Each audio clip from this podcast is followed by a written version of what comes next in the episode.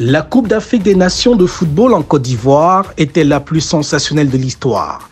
La question mérite le détour alors que s'achève la première journée de compétition.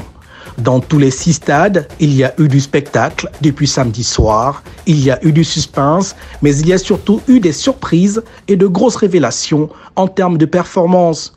Le moins que l'on puisse dire après 12 matchs disputés, c'est que les sélections les plus capées et les plus cotées sont en difficulté à l'exception du pays hôte, la Côte d'Ivoire et du Sénégal, détenteurs du titre, qui ont livré avec panache leur première confrontation. Les autres ont tout simplement manqué le coach. Commençons par l'Égypte par exemple de Mohamed Salah, cette fois champion d'Afrique et personne n'a fait mieux. Il a dû se contenter d'un nul de but partout arraché en toute fin de match contre le Mozambique, 111e au classement FIFA. Le Cameroun, qui arrive deuxième au palmarès des équipes africaines à la Cannes, obligé de se résoudre à un score de parité, un but partout contre la Guinée, réduite à 10 contre 11.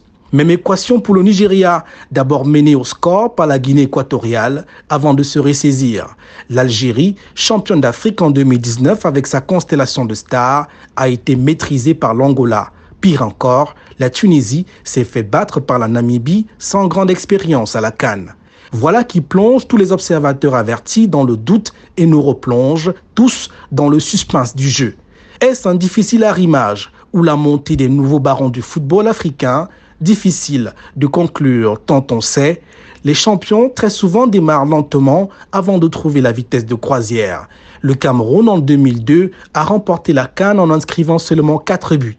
Le Sénégal en 2021 a souvent géré péniblement tous ses matchs jusqu'en quart de finale. Mais attention, il y a un nouveau nivellement dans le foot africain avec des binationaux de plus en plus nombreux en sélection qui puisent les fondamentaux dans leur pays de naissance, où l'encadrement à la base est mieux structuré, où ils évoluent dans des championnats bien cotés.